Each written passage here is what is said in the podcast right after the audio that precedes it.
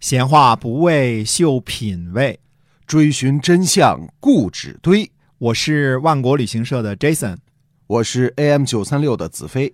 我们哥俩在新西兰跟您聊聊《史记》中的故事。各位听友，大家好，欢迎收听《史记》中的故事，是由新西兰万国旅行社的 Jason 为您讲的。那我们再跟您聊聊新西兰好玩的事儿哈。嗯，为什么说新西兰很好玩呢？其实总结来最重要的一句话就是人少。嗯，像新西兰啊，国土面积跟日本差不多大，对吧？这么大的地界儿，只有五百万人。对五百万人还是这两年才努努着劲升上 来的。啊、啊是，那么人少呢，它这个对自然的破坏就少，嗯，对吧？对嗯、没有什么太重要的什么垃圾问题、污水问题，它就不那么严重。那都是山川秀丽，呃牛和羊污染也不大，对吧？嗯，所最以多放点屁哈。 对，呃，所以这就是新西兰的这种这种情况好玩的一个主要的一个原因。嗯，不是现在新西兰是全世界控制疫情最好的国家，除了中国之外啊。哎那为什么呢？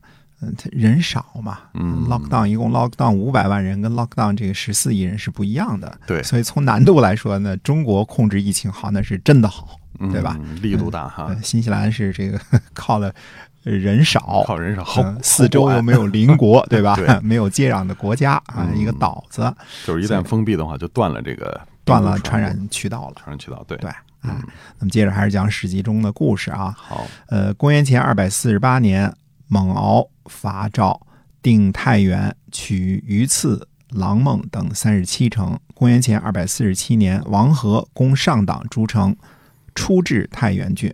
嗯，哎，不是之前秦国已经攻打了太原，而且已经占领占领了上党吗？哎，是的，之前秦国呢已经打下太原了。呃，我这里是估计啊，没有正确的记载，有可能是在秦国围攻邯郸失败了之后呢，呃，有可能又失守了。上党这些城邑的情况呢，应该也差不多。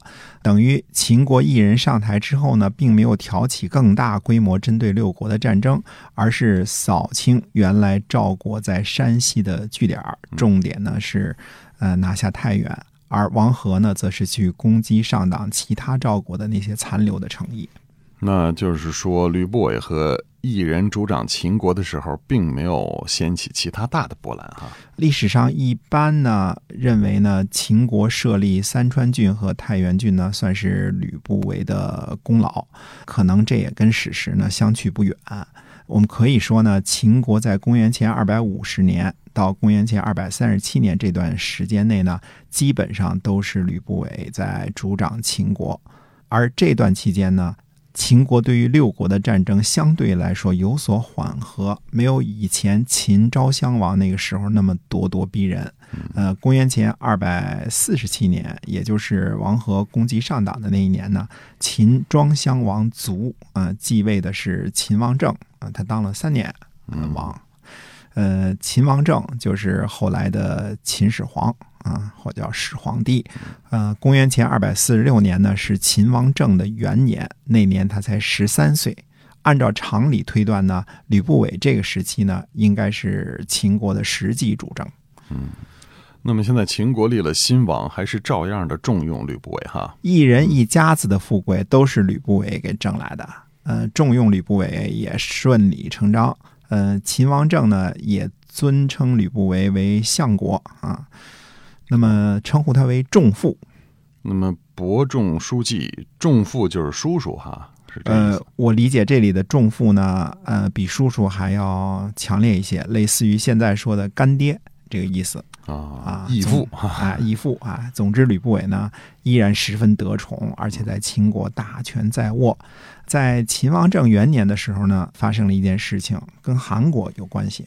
韩国现在已经弱的不行了吧？哎，肯定韩国觉得秦国呢好生事端，就是很想这个没事儿就攻打别的国家。嗯于是呢，韩国就定了一条计策，派遣郑国作为奸细去秦国呢游说秦国兴修水利，这样呢，秦国兴修水利呢。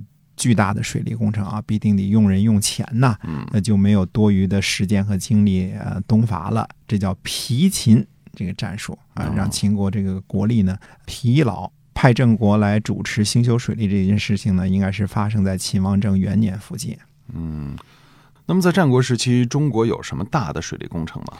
呃，应该说最大的水利工程呢，就是我们说的是魏惠王时期的鸿沟和建设大梁了。嗯那么建设大梁本身是土木工程，可是鸿沟是从荥阳引水往东南方向，这就是鸿沟嘛，对嗯吧？？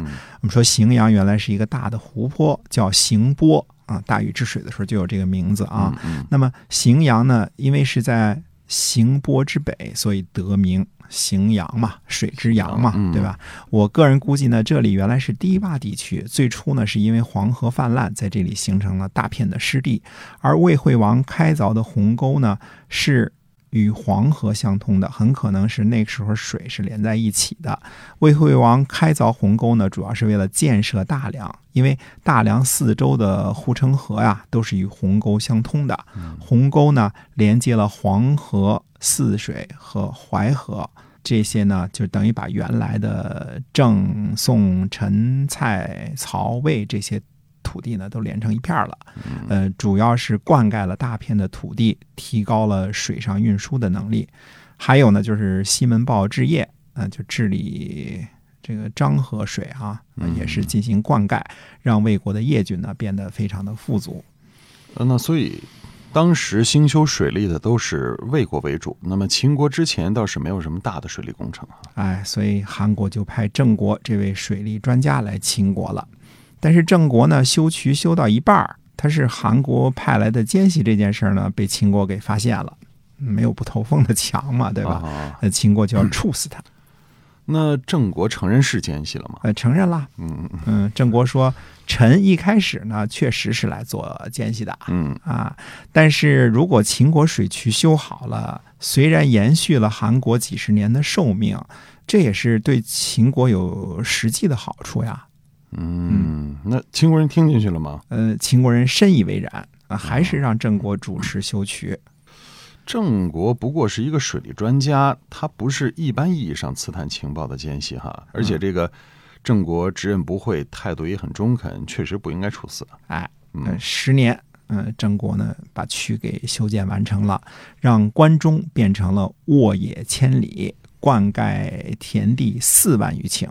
这个有人说呢，那个时候的一顷呢，相当于现在的七十亩啊。我们粗略的算的话，就是几万到几十万亩良田吧。嗯啊从此呢，关中再也不怕旱涝灾年了，啊，粮食供给呢非常的充足，为秦国最终兼并天下提供了最有力的支持。嗯，那郑国渠名气很大，具体是啥样子啊？简单的说啊，关中谷地，我们说这都知道，因为叫渭河谷地也行啊，叫关中谷地或者叫关中平原也可以啊。那么它主要是因为渭河东西向的流经这个谷地嘛，对对吧？那么在西边呢，跟它垂直方向呢，还有一条叫泾水，还有东部的洛河，这个几乎是垂直的流入渭河的嗯啊，也啊算是渭河的支流。嗯那么在渭河沿线呢，我们简单的说啊，咸阳位于渭河以北，西安呢位于渭河以南，郑国渠呢就是在渭河以北、泾水和洛河之间。大约呢，建成了一个，就是整个这块地方呢，建成了一个鱼骨的一个形状。哦啊，主渠呢大约与渭河平行，绵延三百余里，南北呢枝枝杈杈的就向南向北伸出。啊，差不多覆盖了渭河以北的大片的土地，确实是个天才的设计。嗯关中呢，也就是在这个之后才被称为天府之国的。以前关中算不上是天府之国，嗯嗯，，没那么多凉皮子和这个呃油泼面好吃啊是现在可以了啊。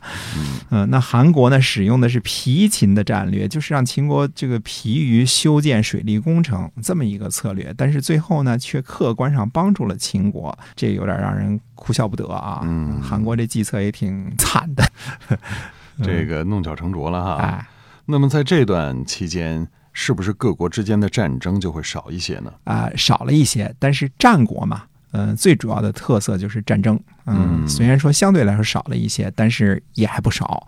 那么下一期再说一说这段时间的这个战争的问题。好的，那我们今天的节目呢就讲到这儿啊。如果您喜欢的话，您可以给我们点赞、评论，同时呢分享出去，让更多的人一起来听这段精彩的历史。是由新西兰万国旅行社的 Jason 为您讲的。我们下期节目再会。再会。